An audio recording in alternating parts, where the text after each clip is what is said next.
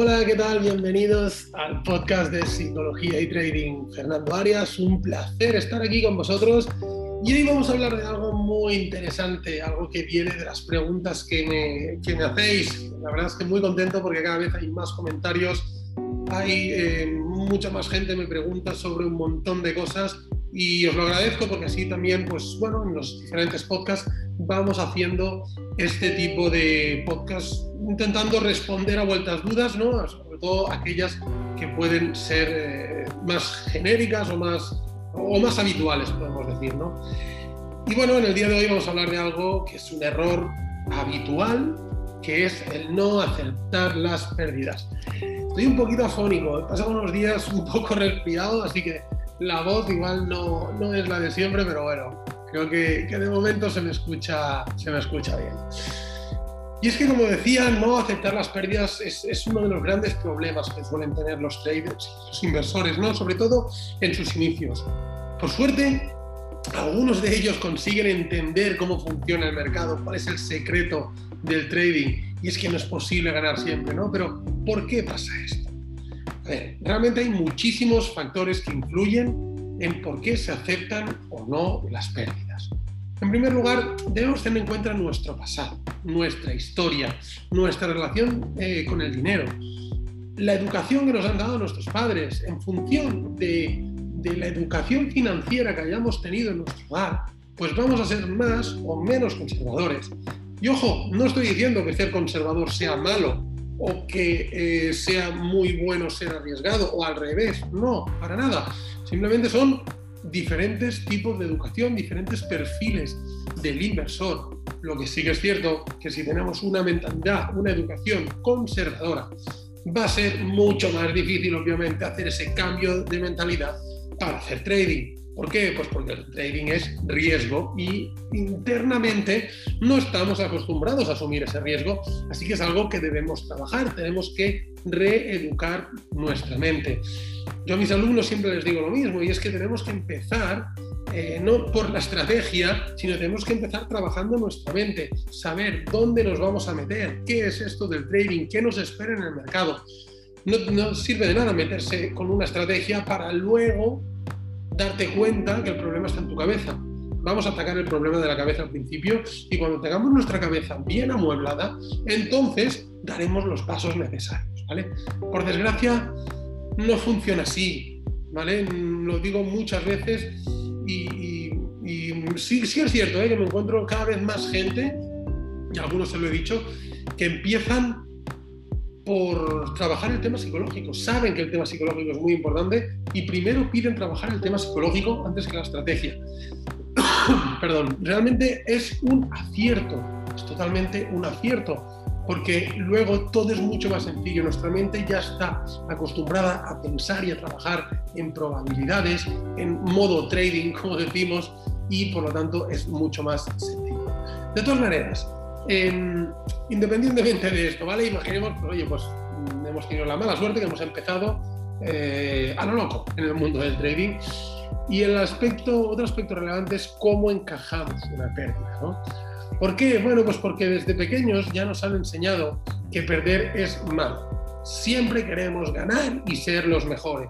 Vivimos en un mundo de plena competitividad, no aceptamos el fracaso. Y aún así, eh, cuando en caso de que alguna vez perdemos o, fracasamos eh, o las cosas no salgan como nosotros queremos, ¿qué pasa? Pues que solemos buscar culpables.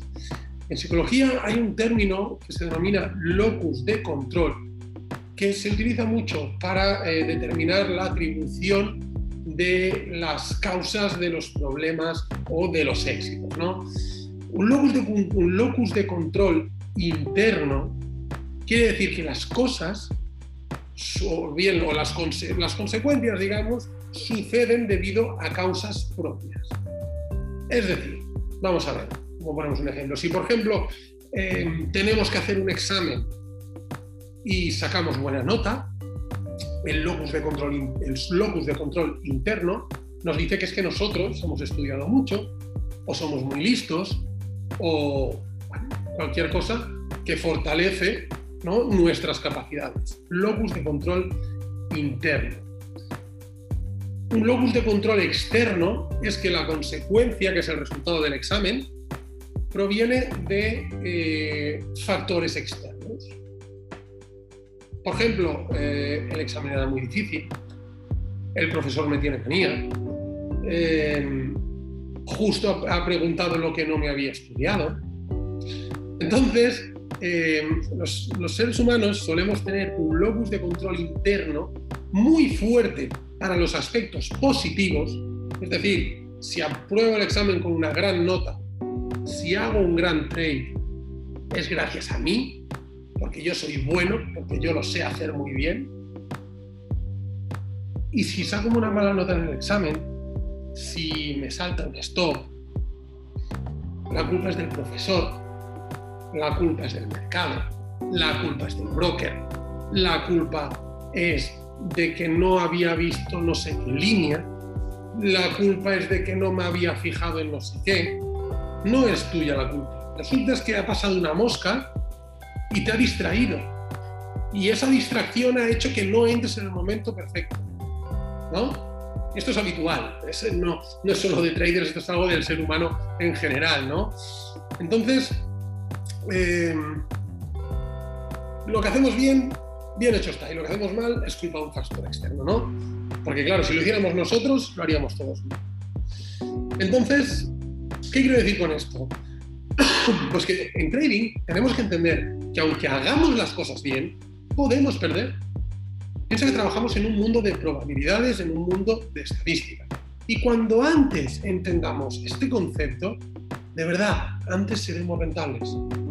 Es el mejor consejo que puedo daros entender esto, asumirlo, interiorizarlo y actuar de esta manera.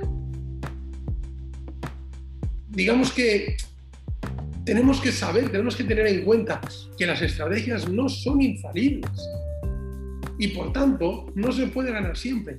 Pero cuando nosotros utilizamos nuestra estrategia y perdemos, no empecemos a darle vueltas al asunto y porque he perdido, es que, ¿cuál es el problema del ser humano? Que siempre intenta justificar un error, sobre todo si es suyo, si es propio. Pues cuando tú fallas, siempre dices, ¿por qué he fallado? Ah, he fallado porque, claro, mm, mira, es justo esto ha pasado aquí y no me había fijado. No, has fallado porque tu estrategia tiene una efectividad del 60%, 50%, 70, 40, me da igual, 50 de cada cinco, de cada diez, perdona, vas a fallar cinco. Pues la de hoy es una de las cinco que fallas. Ya está, solo quedan cuatro. Pero no intentemos buscar aquello que haga que nuestra estrategia no falle nunca. Es que ese es el problema. Queremos que exista un patrón que siempre va a profit. Y el día que no va, mm, ¿qué pasa? Y es que esto no funciona así. Si hacemos esto estaremos continuamente en la búsqueda del santo grial del que tanto se habla y es que no existe. Es uno de los grandes problemas que hay, que tenemos que entender que no se puede ganar siempre. Es muy importante trabajar muy bien el tema de los ratios. Esto lo hablaremos en otro momento. Esta semana yo he tenido una semana bastante eh, plana en cuanto a efectividad. Eh, estamos hoy ya ¿eh? jueves Lunes no tomé ninguna entrada, no vi nada claro. Martes me saltaron dos stops. Miércoles profit, jueves profit. Eh, no es una de mis mejores semanas en cuanto a porcentaje de acierto, pero bueno, un 50% no está mal. El problema, el problema no, la ventaja es que los stops han sido de 15 puntos y los profits entre 35 y 40. Entonces, pongamos que hemos tenido stops por valor de 30 puntos y profits por valor de 45 más o menos. Eh, perdón, 70 y... Sí, unos 75, 70, 75 más o menos. Está. ¿No? Yo creo que haciendo esto los números salen. ¿Por qué? Porque nos vamos a trabajar con ratios. Si a mí el lunes o el martes me salta un stop, no pasa nada. Yo le digo al DAX, Tax, tranquilo, ya te esperaré. Y vuelve y me vuelve a lanzar un stop. No pasa nada. De cada 10 operaciones, te voy a ganar 7. Y cuando te gane esas 7, te voy a sacar mucho más de lo que hago cuando pierdo. Por lo tanto, un stop no pasa nada. ¿Dónde está el problema? ¿Un stop o dos stops? ¿Dónde está el problema? Que si yo quiero ganar siempre, el día que me han saltado dos stops, vuelvo a meter otra operación. Cuando ya no toca, cuando ya es fuera horario de mercado, y vuelvo a meter otra, y vamos haciendo la bola más grande. Y eso no tiene ningún sentido. Así es como se queman las cuentas, así es como se destroza todo. Que hoy se pierde, no pasa nada. Que mañana se pierde, no pasa nada. Tenemos que tener una visión a largo plazo. Has perdido hoy tu, resultado, tu sistema, tu objetivo. No está en hoy, está en un periodo de tiempo largo. Si toca perder, pierdes. ¿De acuerdo? Si hoy es uno de esos días malos, no pasa nada. Sigue adelante. No te saltes tu plan de trading. Sé fiel a tu estrategia. ¿Por qué? Porque sabemos que con nuestro sistema, después de 100 operaciones, por ejemplo, vamos a ser rentables. ¿Vale? Creo que ha quedado claro el mensaje. Si no ha quedado claro, me lo decís, porque volveremos a insistir en ello, porque es súper importante que entendáis bien este, estos conceptos, esto que quiero transmitiros. De verdad, avanzaréis muchísimo, muchísimo, muchísimo si conseguís entender, interiorizar esto, sobre todo a nivel psicológico.